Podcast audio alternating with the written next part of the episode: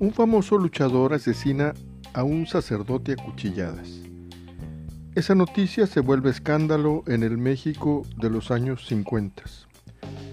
Pancho Valentino ejerció la violencia más allá del ring y su crimen se volvió legendario. Este domingo, Alan Huerta nos contó esta historia a través de una obra teatral que escribe y dirige.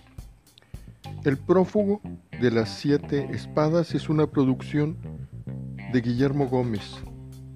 Actúan Carolina Medrano, Ángel Medina, Julio Lozano, Juan Carlos, Ruby Zul, Sergio Acosta, Ivonne Fonseca y el mismo Alan Huerta. Se presentó en el Foro Park y muy pronto se presentará en un espacio escénico del barrio antiguo. La obra se llama El prófugo de las siete espadas.